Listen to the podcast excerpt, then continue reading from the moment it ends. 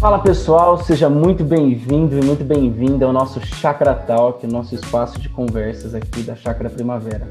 Hoje nós estamos com o nosso episódio de número 39 e aqui é o João Vinícius e comigo está Ricardo Agreste. Tudo bem, Ricardo?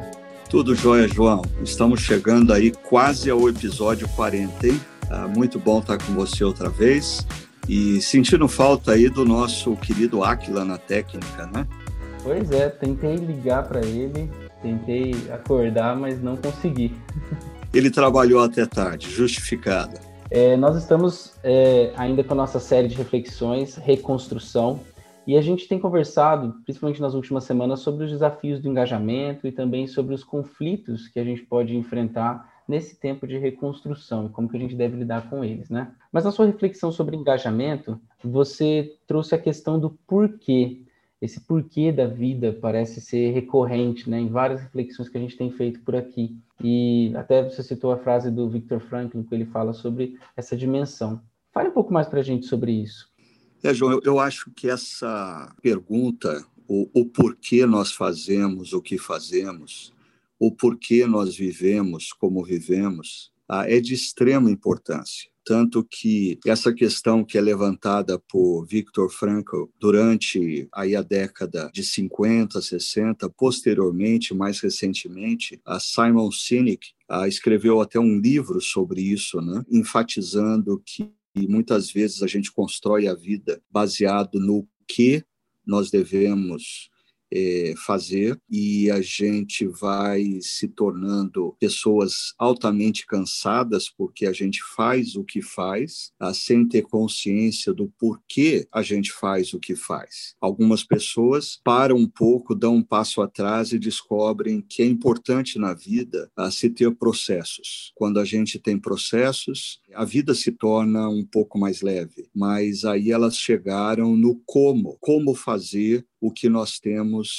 uh, que fazer. Mesmo assim, essa pergunta, o como fazer, não nos leva à questão mais básica e mais essencial, que vai nos dar é, energia, vai nos dar senso de propósito. Por isso, a, a pergunta mais profunda que nós precisamos fazer é o porquê. Por que nós fazemos o que fazemos? Por que nós fazemos o que fazemos como fazemos. É o porquê que vai nos dar o senso de propósito na vida. Então, eu diria que quando você vive uma vida baseado nas tarefas, o que, ou baseado nos processos, como, mas sem a percepção da razão pela qual você faz o que você faz, como você faz. Tudo se torna pesado na vida. Aí eu dou o exemplo do cuidado de uma criança, do cuidado que uma mãe tem para com uma criança pequena. É muito desgastante você cuidar da criança e as tarefas que envolvem cuidar de uma criança, ao menos que você se lembre o porquê você está trocando uma fralda, o porquê você está fazendo uma mamadeira, o porquê você está repreendendo uma criança quando ela faz algo errado, o porquê você está acordando no meio da noite para atender uma criança que chora. Quando nós temos a razão do porquê nós fazemos o que fazemos, como fazemos, isso nos motiva, isso nos dá é, senso de propósito. Da mesma maneira, eu diria que quando a gente, como pai ou mãe de família, família responsável por cuidar financeiramente de uma casa, quando a gente se restringe a simplesmente trabalhar para pagar as contas, é, isso vai se tornando maçante, ao menos que a gente pare e pense o porquê eu estou fazendo o que eu estou fazendo. Eu não estou pagando as contas ah, de uma casa, eu estou construindo um lar, eu estou construindo a vida dos meus filhos através da educação. Eu estou construindo um ambiente onde a minha família e os meus filhos vão crescer ah, em paz, em afetividade, ah, ou seja, é, é, a, é, é o porquê que nos dá a motivação para enfrentarmos qualquer como e atuarmos com paixão diante das tarefas que nos parecem mais ordinárias. Quando a gente pensa nessa questão do porquê, eu lembro de algumas coisas que a gente usava em administração, quando ia montar, por exemplo, o plano de negócios de uma, de uma organização ou de um projeto. É, a primeira pergunta era sobre a proposta de valor, né? Qual é a proposta de valor que esse projeto, que essa ideia vai construir, né? O porquê que isso está aqui, né? Também lembrei daquele famoso 5W2H, né? Quando a gente define o why, né? O porquê que a gente está fazendo essa tarefa. Então, antes de definir quem vai fazer, quanto vai custar e tudo mais, por quê? Se a gente não tem isso muito fixado, isso, isso forte pra gente, como a gente vai fazer as coisas não importa tanto, né? Uhum. Sim, com certeza.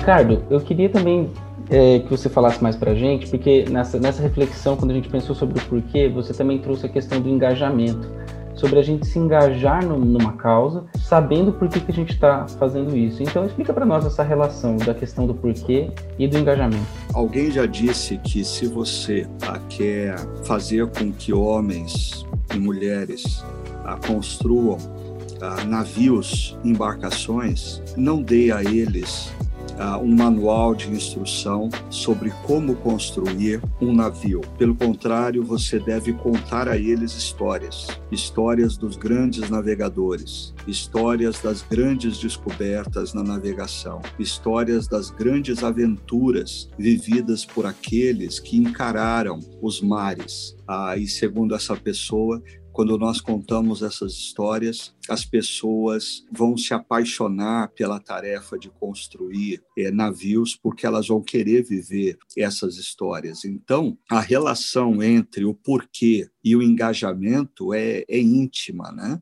Tanto que ah, no livro citado Magic, ah, os cinco princípios que são expostos ali. O primeiro deles é essa questão ah, do meaning, o M, meaning, a senso de propósito, senso de significação. Então, quando a gente desafia pessoas ao engajamento numa causa, engajamento numa tarefa, elas jamais vão efetivamente se engajar se elas não perceberem o propósito maior, o propósito por detrás daquela tarefa ou daquele movimento. É mais ou menos o que acontece em Neemias 2, quando Neemias chega a ver a, a, situação dos muros de Jerusalém que estavam derrubados e ele junta o povo e primeiro mostra para o povo, faz o povo enxergar a realidade, o que eles tinham diante deles. E aí então, quando eles enxergam a realidade, Neemias os desafia a reconstrução dos muros. Agora, a reconstrução dos muros era muito mais do que uma reconstrução física era uma reconstrução da identidade daquela cidade, do orgulho daquela cidade, a da segurança e da economia daquela cidade. Então, é, é, o vínculo entre oferecer o significado, o propósito de uma tarefa ou de uma causa com engajamento é muito importante. Ricardo, é, você fez menção aqui para nós dos princípios do livro Magic. É, na sua opinião, qual que é o mais importante e qual é o mais complexo desses princípios? João, eu acho que, uh, primeiro, né, só relembrando no, o pessoal acerca desse acróstico MAGIC, uh, que são os princípios de engajamento uh, proposto por Tracy Matey. o M é o meaning, significação, o A é autonomy, autonomia, o G, growth, crescimento, o I, impact, impacto, e o C, connection, que é conexão. Uh, desses cinco princípios que o autor defende que são altamente importantes para que uh, colaboradores se engajem no trabalho, se engajem numa causa, eu creio, João, que o primeiro deles é o mais importante, a significação, a senso de propósito.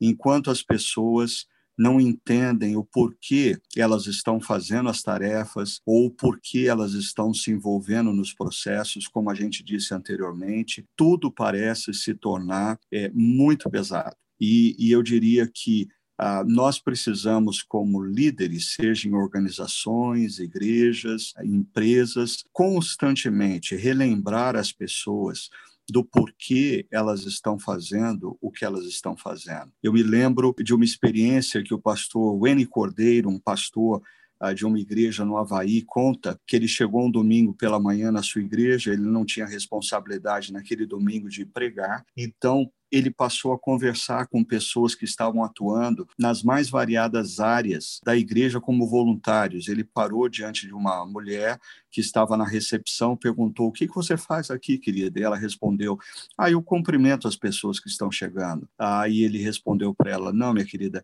é, você faz muito mais do que isso. Você precisa perceber que Deus está fazendo uma obra na vida dessa pessoa e essa pessoa, nessa manhã, pode ser transformada pelo Evangelho de Deus e você é o primeiro passo nesse processo a maneira como você a cumprimenta, a maneira como você sorri, pode abrir o coração dessa pessoa para a mensagem que ela vai ouvir. Aí ele parou é, diante de um dos músicos e disse: O que, que você faz aqui? E, e o músico respondeu: Ah, eu toco teclado. E ele disse: Não, meu querido, você faz muito mais do que isso.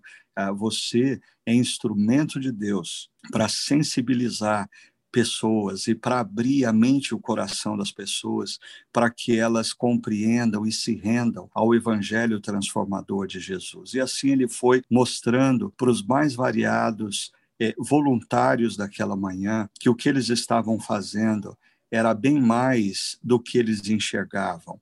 Então, para mim, o ponto principal e o mais importante princípio aí do MED, é esse primeiro, o dar significado, o mostrar o propósito do porquê nós fazemos o que fazemos. Agora, eu acho que o mais complexo é justamente o segundo, é autonomy, ah, que seria autonomia. O autor ele é muito claro em dizer que isso não significa que um colaborador dentro de uma empresa tem a autonomia de fazer o que bem entende, a hora que quiser e como quiser. Né?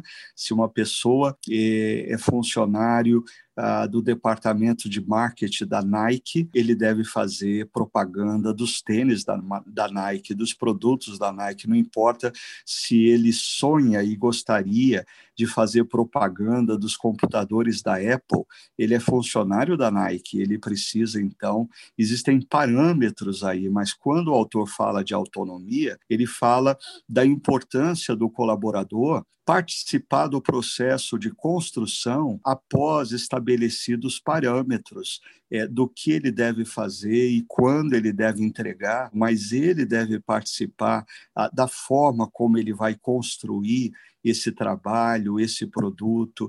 Ah, eu creio que na igreja isso também é muito importante.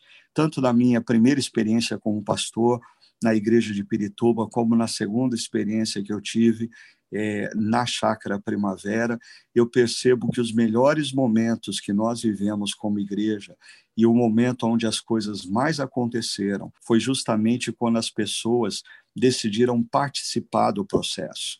Quando nós desafiamos homens e mulheres que não são pessoas remuneradas a se engajarem e eles passaram a participar da criação da igreja, da criação dos ministérios, da criação de tudo que a gente fazia, e sempre esses momentos são momentos muito ricos. Agora, por que então autonomia é para mim a questão mais complexa, porque por outro lado, nós vivemos numa cultura que eu tenho salientado sempre, aonde a autonomia ah, é o grande ídolo de uma geração.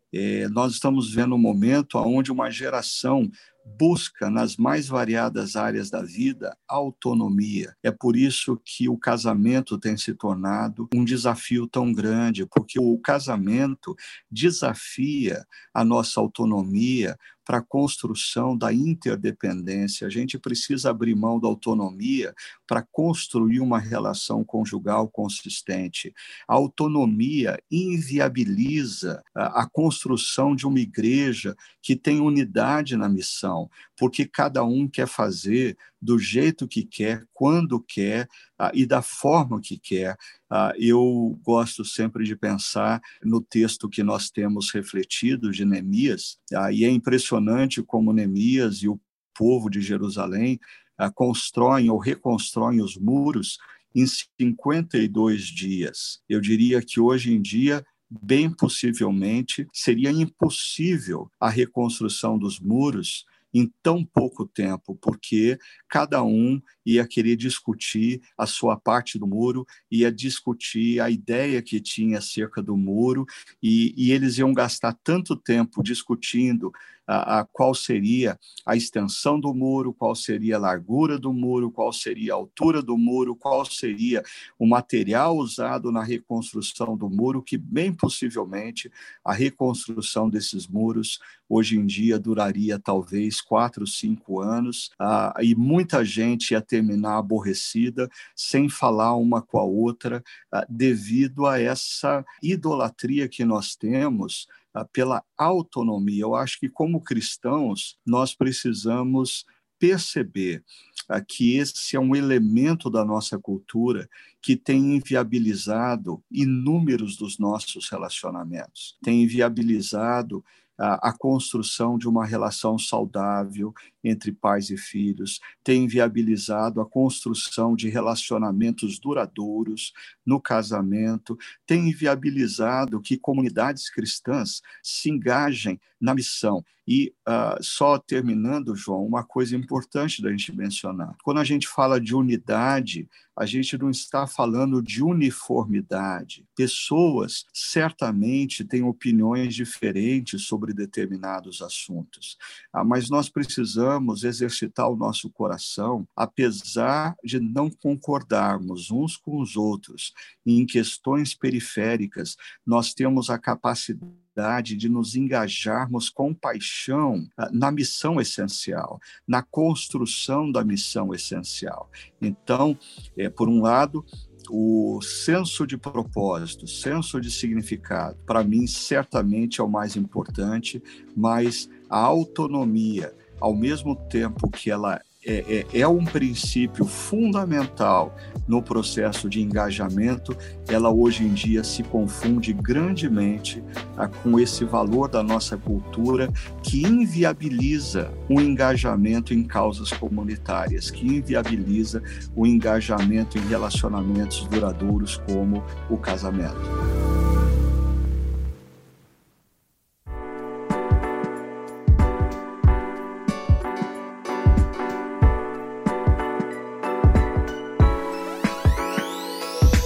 Estava pensando aqui sobre como que realmente essa questão é, é, séria, a questão da autonomia e de como, até que ponto lidar com autonomia, porque para nossa geração, autonomia, quando vem essa, essa palavra chega a nós, a gente pensa que é fazer tudo que a gente tem na cabeça, com liberdade para errar o tempo todo, e, e quando a gente se frustra porque isso não existe, é, isso gera grandes problemas. Mas então eu quero te perguntar o seguinte: pensando nisso, assim, que existe essa questão relacionada à autonomia, é, que existe talvez essa relação mais, essa, essa questão mais grave até com a geração atual, é, que tem assumido postos de, de importância e de influência nesse momento.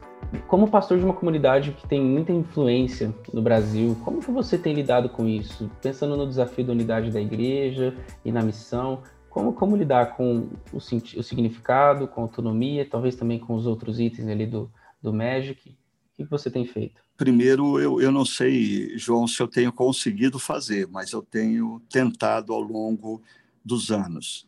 Eu sempre ah, disse nas mais variadas reuniões e círculos da nossa comunidade que a chácara primavera ela tem uma grande virtude que é também ah, o seu grande problema. A grande virtude é que nós temos uma comunidade formada por pessoas espetaculares por pessoas altamente capacitadas nas mais variadas áreas de atuação profissional.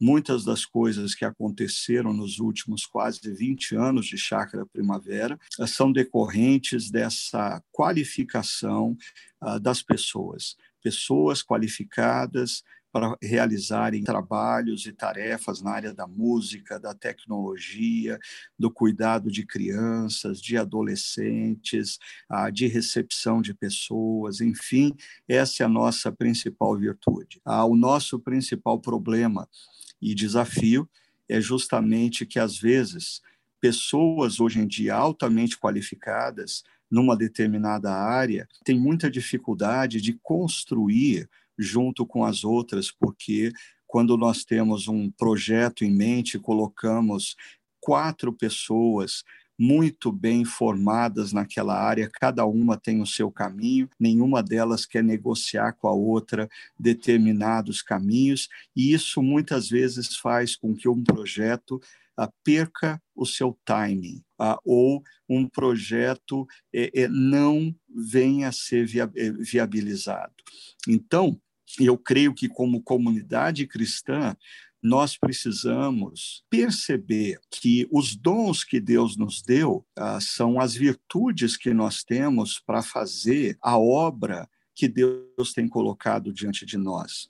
No entanto, a, a, percepção de que Deus deu dons a outros também, e, e, e, que o que o outro diz, a opinião do outro, ela, ela contribui num processo de construção e a gente precisa fazer isso sempre com muito cuidado para que a discussão é, não se torne é, é, o empecilho para execução. Então, eu acho que a gente, quando lê a Bíblia, lê Neemias capítulo 3, a gente fica surpreso, mas nós precisamos lembrar que ali nós estamos inseridos numa cultura coletivista, aonde os interesses da comunidade estão acima do indivíduo. Hoje nós vivemos numa cultura hiper individualista, aonde é muito difícil o indivíduo abrir mão do seu conforto, abrir mão da sua opinião ah, para contribuir com a comunidade, com o coletivo. Mas nós precisamos perceber, em meio a isso, que, por um lado, Deus nos valoriza como indivíduos, ele nos chama pelo nosso nome. Desde a nossa formação no ventre materno, Deus tem observado a, a, construção da nossa individualidade. No entanto, nós que fomos criados à imagem e semelhança de Deus, precisamos perceber que a, a nossa individualidade só faz sentido quando nós a, vivemos em comunidade, como Deus Trino. Né? O Pai, o Filho, o Espírito Santo são pessoas da Trindade que vivem eternamente em comunidade. E eu diria que hoje a nossa cultura individualista, ela tem deformado a nossa individualidade, porque a nossa individualidade, nós só sabemos exatamente, ganhamos consciência de quem nós somos, as nossas virtudes, e as nossas limitações em contato com o outro, na vida comunitária. Então, essa é uma ênfase que ao longo de quase 20 anos eu tenho procurado é, é, dar à, à nossa comunidade, de que viver em comunidade não é uma opção para o discípulo de Cristo, é parte integrante da vida daquele a que se diz que se afirma discípulo de Cristo. Viver em comunidade não é tão mais fácil como a gente imagina do que viver isoladamente. Às vezes, a vida em comunidade uh, traz para a gente desafios, porque uh, a gente precisa construir junto com o outro e não necessariamente construir do jeito que a gente quer, mas ela é imprescindível para esse equilíbrio entre a, a, uma individualidade sadia, uma individualidade que reflete a imagem de Deus, porque aprende a viver e a compartilhar a, das suas virtudes e ser acolhido nas suas limitações no contexto comunitário.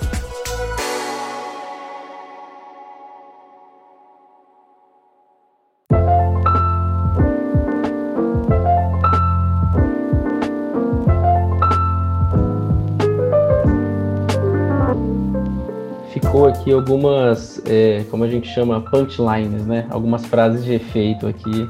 Essa, como a nossa cultura individualista tem é, deformado a comunidade, né?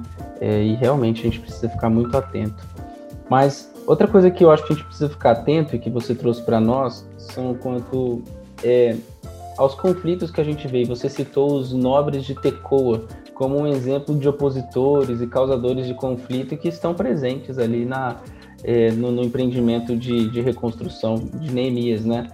É, essa figura, essa imagem dos nobres de Tecoa, eles vão sempre estar presentes? A gente sempre vai encontrar é, conflito e oposição?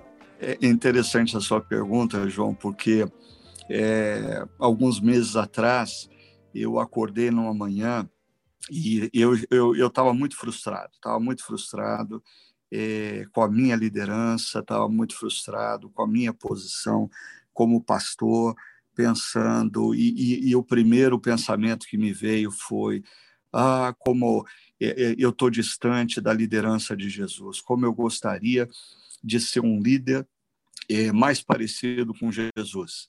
E aí, ah, era bem cedo e eu fui movido a reler os evangelhos, ah, pensando como que era a liderança de Jesus. E aí eu fui me deparando com o fato de que Jesus, sendo Jesus, ele tem os escribas e fariseus como constantes opositores que estão sempre tramando contra a vida dele, por mais que Jesus fosse a encarnação do amor, eh, os escribas e fariseus olhavam para Jesus com raiva, com ódio, ah, e Jesus, depois de se dedicar eh, intensamente três anos, ele é traído por um dos seus discípulos, e no momento mais complexo ah, da sua caminhada terrena, naquele Monte das Oliveiras, no momento em que ele chama três discípulos para perto, dizendo: fiquem comigo, orem comigo. Os caras não são capazes de permanecer com ele, ele fica sozinho, ele fica sozinho e ele vai enfrentar a cruz e aqueles que sempre estiveram com ele uh, o abandonam. Ou seja, uh, naquela manhã Deus falou comigo: peraí, peraí, peraí, uh, você quer ser um líder como Jesus, então o que, que você espera sendo um líder como Jesus? Se Jesus, sendo Deus encarnado, ele teve opositores, ele teve decepções nas relações, ele teve conflitos, porque nós ah, não vamos ter. Então é uma ilusão nós acharmos que nós vamos viver a vida sem conflitos. Eu até diria que assim, pessoas que dizem que não tem conflito, bem possivelmente são pessoas que tomaram a decisão de viver a vida de maneira apática, de viver a vida sem causa, de viver a vida sem propósito e sem valores por isso elas não têm conflito com ninguém, porque todo mundo que está à volta delas se sobrepõe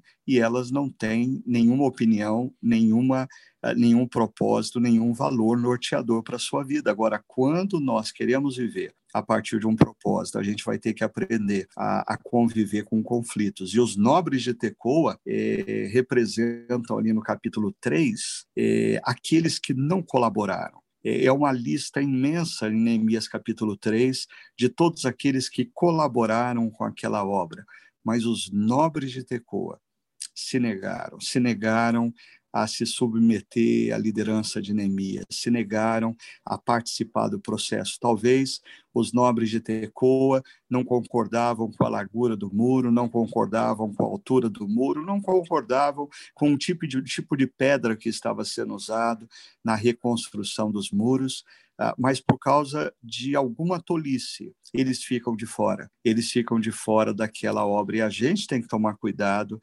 para, ao longo da vida, diante dos desafios que emergem diante de nós, nós nos, não nos tornarmos é, nobres de Tecoa e perdermos o timing da história, perdemos o trem da história, deixarmos de nos engajar nas causas de Deus. Agora, nós precisamos aprender a lidar com os nobres de Tecoa, e aí é o desafio de eh, aprender a administrar e lidar com conflitos de maneira sadia. É, aproveitando essa ideia dos conflitos e da oposição, a gente teve na nossa última reflexão esse tema emergindo, né? Sobre como que a gente pode é, lidar com o conflito tanto quanto a gente é, é alvo do conflito, mas também quando a gente às vezes também gera o conflito, né? E tem uma pergunta que a gente recebeu aqui na internet que diz o seguinte: me identifiquei muito com a forma como Neemias conduziu a situação oração, sinceridade, missão. Porém, os versículos em Mateus, é, eu vejo os versículos em Mateus 18, 15 e 17, aqui eu abro no parênteses para falar o que esses versículos dizem, né? Que é aquele, ora, se teu irmão pecar contra ti, vai repreende entre ti, se ele ouvir, ganhaste teu irmão, tudo mais. É, esses versículos, ela diz que esses versículos deixam incomodada com a postura diante dos conflitos. Então a pergunta é: qual a diferença entre os problemas enfrentados por Neemias, difamação, desprezo, criação de confusão, e a ofensa, o pecado ao qual Jesus refere aqui? Ok, excelente pergunta. Ah, eu creio que quando a gente olha para Neemias, Neemias está enfrentando uma oposição e os seus opositores não podem ser considerados irmãos, não podem ser considerados parceiros que estão cometendo um erro e discordando de alguma coisa. Os opositores de Neemias, eles, eles tramam contra Neemias, eles tramam contra a missão, e eu diria que ah, Sambalá, Tobias, Gessé e outros ali seriam chamados pelo livro de Provérbios como insensatos, como tolos. Né?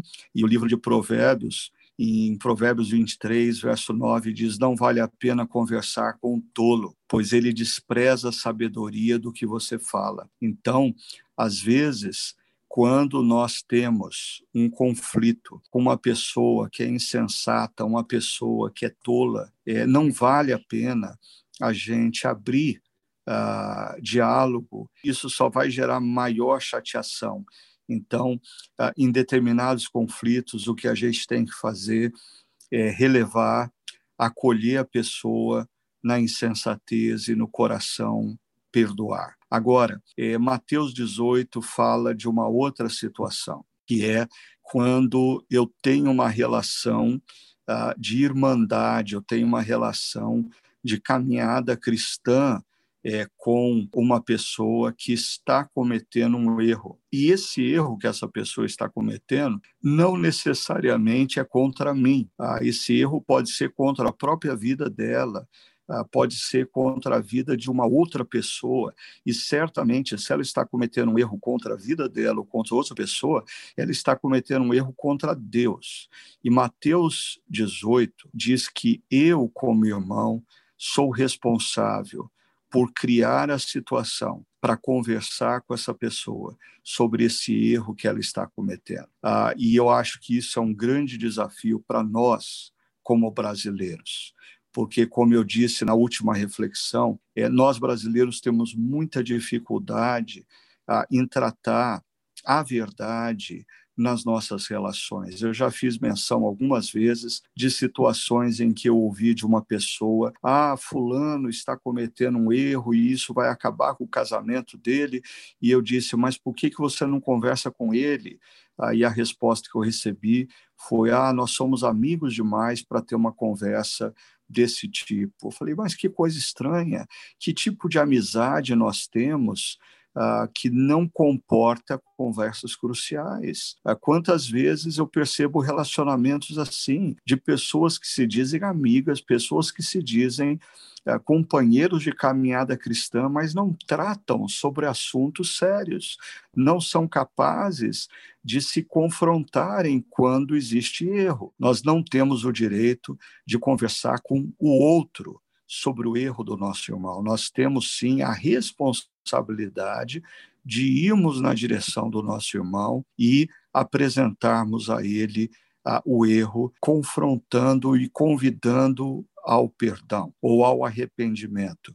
E aqui é muito importante a gente conjugar, como a Bíblia diz, verdade em amor. Nesse tipo de conversa, em nome da verdade, nós não podemos faltar com amor. Mas na vida, em nome do amor, nós não podemos faltar com a verdade. Nós temos que ir na direção do nosso irmão e colocar diante dele o erro que ele está cometendo, convidando-o em amor ao arrependimento. E a palavra de Deus diz que se ele se arrepender, nós reconquistamos, nós ganhamos um irmão ou seja, a, as nossas relações se tornam efetivamente mais profundas, mais verdadeiras, quando nós começamos a tratar a verdade em amor. e cuidar uns dos outros. Então, no caso de Neemias, ele está lidando com pessoas insensatas e ele precisa se prevenir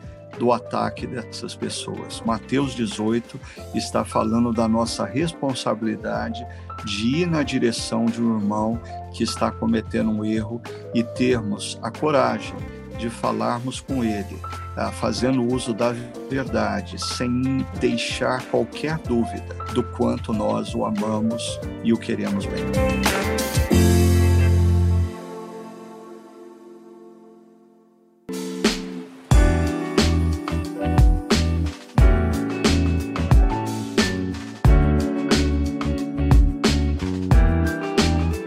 Muito bom, Ricardo. Eu acredito que saber diferenciar essas duas coisas, né?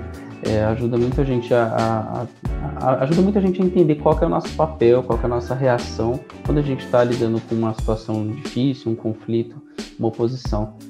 É, mas tem uma, uma, outra pergunta que a gente recebeu aqui pela internet que diz o seguinte: como funciona quando a nossa oposição não quer nos fazer mal de forma voluntária, mas acaba fazendo? Nós devemos pedir sabedoria para nos afastar deles ou suportar?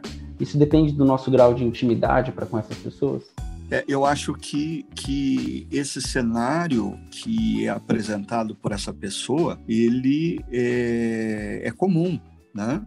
Às vezes, uma pessoa, ela com as suas atitudes, com as suas palavras, ela nos causa um mal e ela não se dá conta do mal que ela está nos causando. Então, ah, aí eu diria o seguinte: se essa é uma pessoa com quem nós temos um nível de intimidade, uh, nós precisamos ir ao encontro dela, sentar com ela uh, e dizer é, para ela: olha, eu não sei se você tem feito isso conscientemente, eu acredito que tem sido inconsciente.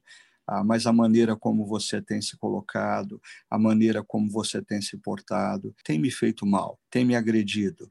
Ah, eu me lembro de uma situação onde um amigo muito querido postou algo no Facebook e, e, o post dele fazia, de certa forma, menção a uma decisão que eu havia tomado. Ele não mencionava o meu nome, mas eu percebia que era uma crítica é, é, a uma decisão que eu havia tomado e, e, as pessoas mais próximas certamente sabiam acerca do que ele estava falando. E aquilo, assim, me feriu e eu fiquei chateado e eu decidi marcar um café uh, com esse amigo e nós sentamos e uma das primeiras perguntas que eu fiz para ele foi: há quantos anos a gente se conhece? E ele disse: há mais de 20 anos. E eu disse para ele: olha, aí eu estou numa idade que eu descobri que eu não vou ter tempo de fazer mais amizades tão antigas como a nossa.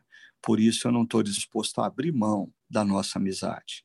E por isso eu queria conversar com você uh, que o que você fez ah, gerou em mim um mal-estar e eu me senti ofendido. E ali a gente pôde conversar sobre aquilo uh, e dissipar qualquer dúvida e a gente se reconciliar. Agora, às vezes nós estamos diante de uma pessoa que está eh, nos ferindo com uma postura e a gente não tem a intimidade com essa pessoa é para abordá-la e abordá-la pode gerar um problema ainda maior. Aí no caso eu acho que a gente precisa descobrir é, uma distância razoável para que o que essa pessoa faz não continue a nos ferir, não continue a nos atingir. É claro, sempre existe a oportunidade de você ponderar se não seria o caso de então construir intimidade com essa pessoa para que possa então tratar essa questão. É quando a pessoa manda tijolos na nossa direção, a gente sempre tem duas opções: a pegar o tijolo e construir um muro ou pegar o tijolo e construir uma ponte essa pessoa que fez essa pergunta deveria ponderar se existe a possibilidade da construção da ponte. Agora, se não existe a possibilidade da construção da ponte, eu acho que a gente tem que ser prevenido, a gente tem que manter uma distância daquele que nos faz mal, porque a sabedoria aponta para nós a necessidade da gente discernir quando a gente está lidando com pessoas que contribuem com a nossa caminhada e pessoas uh, que não contribuem com a nossa caminhada. Ouvindo você falar, eu lembro de é, dois dois conceitos que você trouxe na reflexão também, que às vezes é difícil a gente ter uma, uma clareza sobre o que de fato é até porque normalmente a gente, a gente tende a se ver como sempre o, o coitado da história, né? Você trouxe o conceito da, da oposição injusta e da oposição justa. Mas pensando primeiro na oposição injusta, é, você pode trazer para a gente algum exemplo? Você já passou por isso? Como que você lidou? Eu, no começo do meu ministério pastoral, na igreja de Pirituba, eu era um jovem pastor de 22 anos de idade, e eu me lembro quando, numa das primeiras pregações, uma igreja tradicional, então eu tinha que sair enquanto o órgão tocava e ficar na porta cumprimentando todas as pessoas que por ali passavam.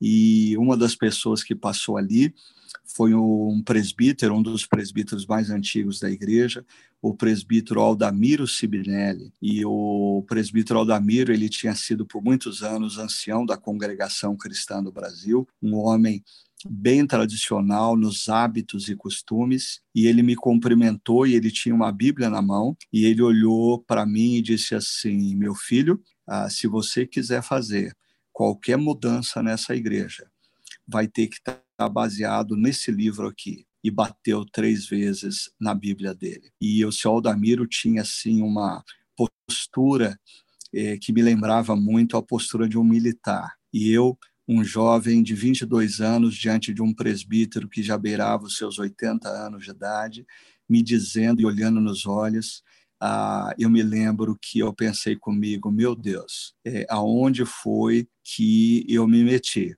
ah, eu vou ter problemas com esse homem.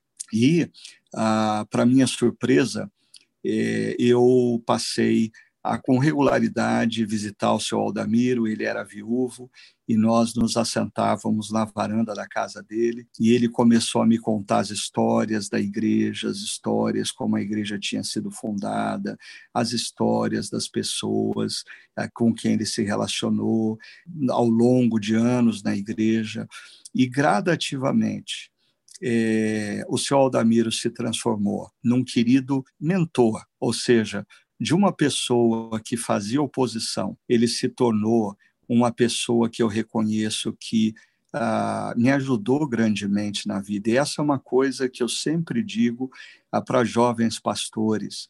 Necessariamente, oposição não é algo ruim. A oposição muitas vezes nos torna melhor porque a oposição faz a gente avaliar se o que a gente está fazendo tem consistência. A oposição faz a gente tomar cuidado para o que a gente está fazendo, a gente fazer ah, da maneira correta, a gente fazer com excelência.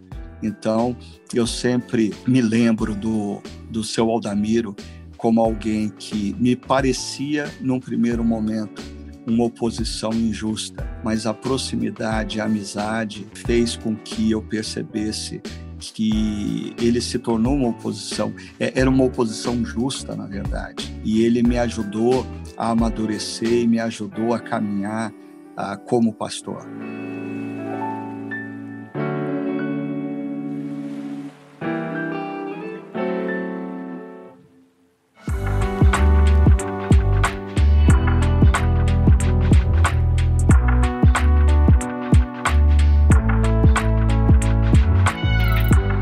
É, quando você fala sobre a oposição servir para que a gente possa provar algumas coisas, né? Isso é, é sensacional, porque a gente parece que cresceu numa, numa cultura que é, tentou blindar a gente, né? E tentou dizer para a gente que as nossas ideias sempre eram muito importantes, de que a gente ia fazer seria sempre sensacional, que todos é, achariam, achariam legal, e não é necessariamente assim, né?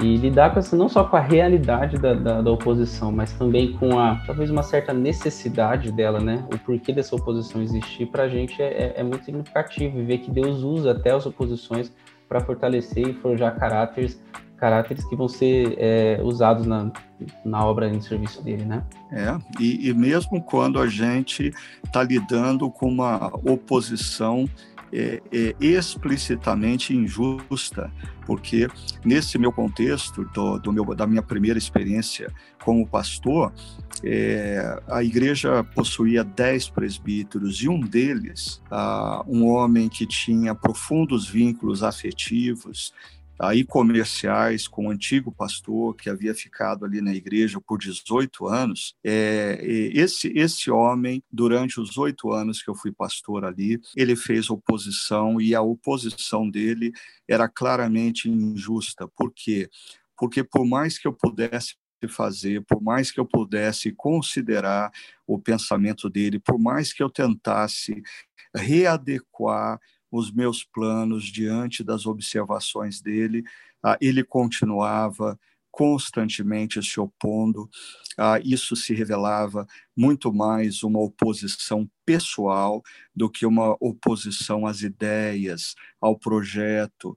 E eu me lembro que essa situação é, me ensinou muito a, acerca da mansidão, porque se tratava de uma pessoa é mais velha do que eu, se tratava de uma pessoa mais experiente do que eu, não necessariamente sábia, mas ah, ela estava numa posição acima da minha, ah, ah, aos olhos da comunidade cristã. E eu tive que diante de muitas coisas que essa pessoa dizia ah, ou fazia contra mim, é, entregar minha causa a Deus e dizer: Deus, cuida de mim, Deus, olha o que ele está fazendo. E eu me lembro que ao longo dos oito anos que eu pastoreei ali, gradativamente as pessoas ao redor começaram a perceber que a oposição que ele fazia não era uma oposição justa, como a do seu Aldamiro, como eu fiz menção. E gradativamente as próprias pessoas começaram a me defender dele e questioná-lo e confrontá-lo acerca das motivações que o levavam a ser um opositor tão contumaz uh, e de forma tão pessoal. Né? E tudo isso me ensinou acerca de vários princípios que a gente está conversando aqui nesse podcast. A importância de a gente perceber, por exemplo, eu me lembro ah, de, de pessoas que perceberam ah, que esse indivíduo estava fazendo uma oposição injusta e elas não se omitiram, elas foram na direção dele no tempo certo e confrontaram a posição dele e disseram: o que você está fazendo não está certo, o que você está fazendo não é justo.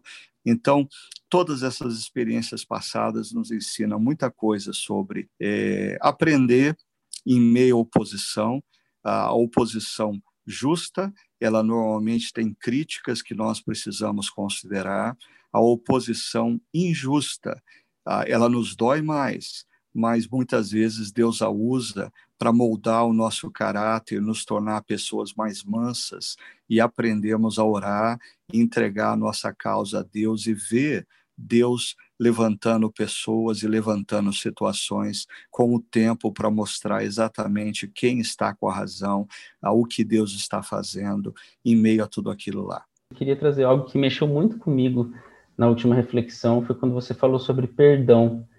É, porque perdoar, a, a, gente entende que é uma, é uma orientação bíblica, faz parte da oração que Jesus nos ensinou, a dimensão do perdão, tanto aquele que a gente oferece para o outro, quanto aquele que a gente pede, mas parece ser muito complicado perdoar, né?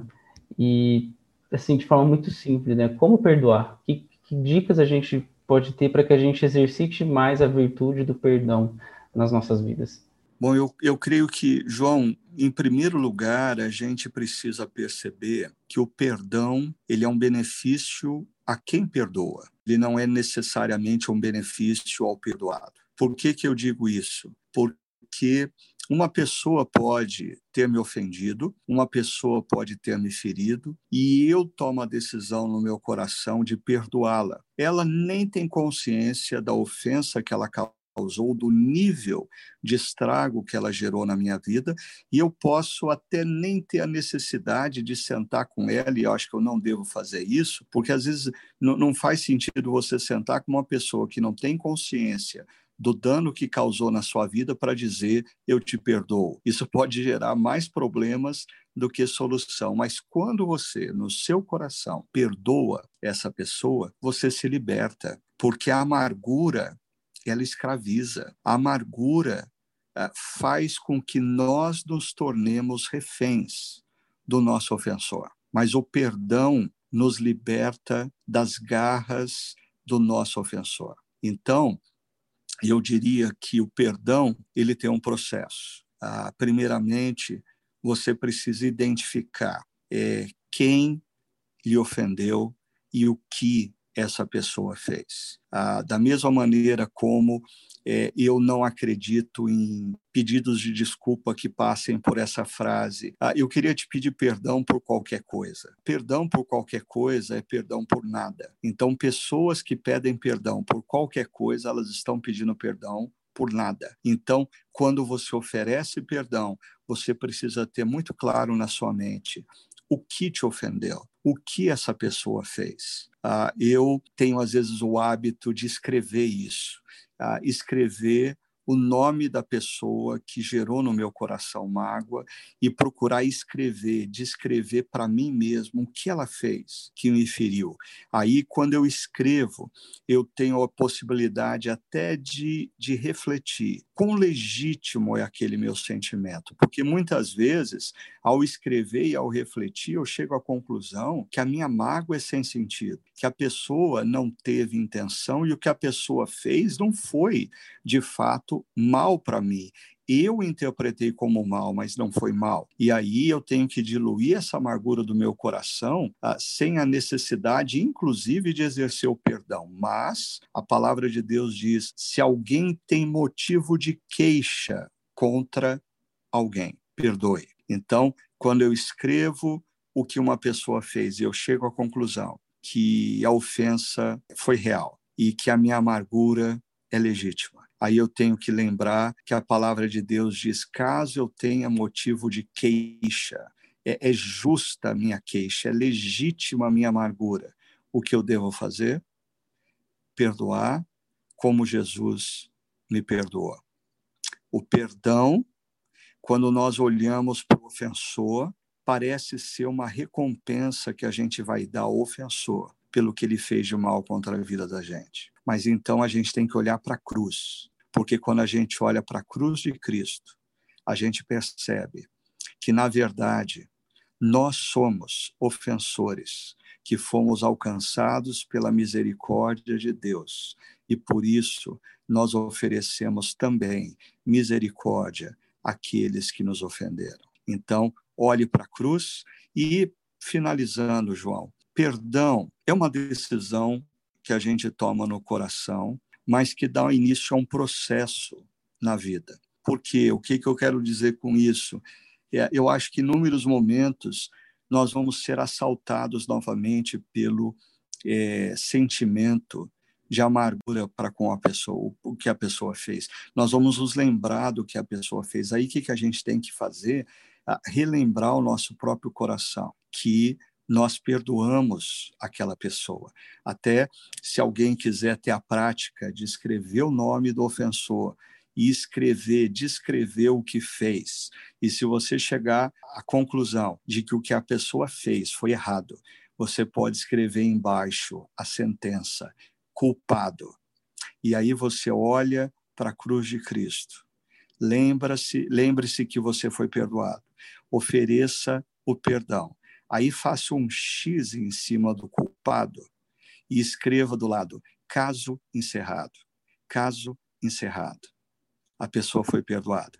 Se você quiser guardar esse papel, todas as vezes que o sentimento voltar a saltar o seu coração, você pega esse papel, se lembra do que aconteceu, se lembra da sentença, mas se lembra que você deu o perdão e esse caso foi encerrado. Os sentimentos vão assaltar novamente os nossos corações e mentes, e a gente tem que lembrar constantemente que o caso foi encerrado. Perdão é uma decisão que nós tomamos no coração, mas que se consolida nas nossas vidas ao longo do tempo, na medida em que a gente relembra, nossa mente e o nosso coração, de que o caso foi encerrado.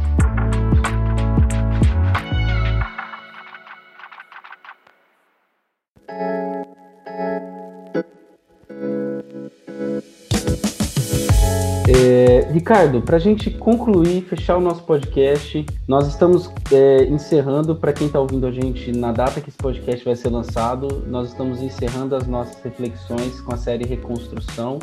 É, no próximo domingo, agora, é, que segue dessa a data de publicação desse podcast, a gente vai estar com a última reflexão e eu queria que você falasse para a gente o que, que vem por aí. Nós vamos conversar sobre o último momento descrito no livro de Neemias antes uh, da gente ter a notícia de que o muro foi concluído em 52 dias. E esse momento diz respeito a princípios éticos. As pessoas, num contexto de caos, num contexto de crise, elas estão tomando decisões que uh, exploram as outras pessoas. Elas estão tomando decisões que geram injustiças na vida de outros. E aí a gente vai perceber quão importante é quando a gente está reconstruindo as nossas vidas, seja na dimensão pessoal, familiar, ah, principalmente profissional, a importância de nós eh, não negociarmos os princípios éticos. Eh, nós precisamos reconstruir a vida a partir ah, de princípios éticos consistentes porque senão há vidas que são construídas sobre a imoralidade, sobre a falta de ética, sobre a falta de lealdade, ah, são muros frágeis. É só uma questão de tempo para eles desabarem novamente. Então, a gente vai ver a importância de reconstruir a vida sobre alicerces ah, de princípios éticos sérios, consistentes. Muito bom. Para você que está nos ouvindo e chegou até aqui, muito obrigado pela sua é, audiência, pela sua participação conosco. Nós queremos sempre, como sempre temos falado, se esse conteúdo tem sido bom para você, tem abençoado a sua vida, não, não deixe ele ficar só para você, mas compartilhe com outras pessoas e, e mostre, indique outras pessoas também. E aproveite e siga a nossa comunidade nas redes sociais. Estamos no YouTube, no Instagram, no Facebook. É só você procurar Chácara Primavera, barra Chácara Primavera, que você nos encontra e pode é, nos acompanhar por lá. E tudo que a nossa comunidade tem feito nesse tempo, materiais para crianças e adolescentes, todo o nosso conteúdo online, você acompanha em chakra.org. Está tudo por lá. Um grande abraço, que Deus abençoe muito a sua vida. Até o nosso próximo episódio. Valeu.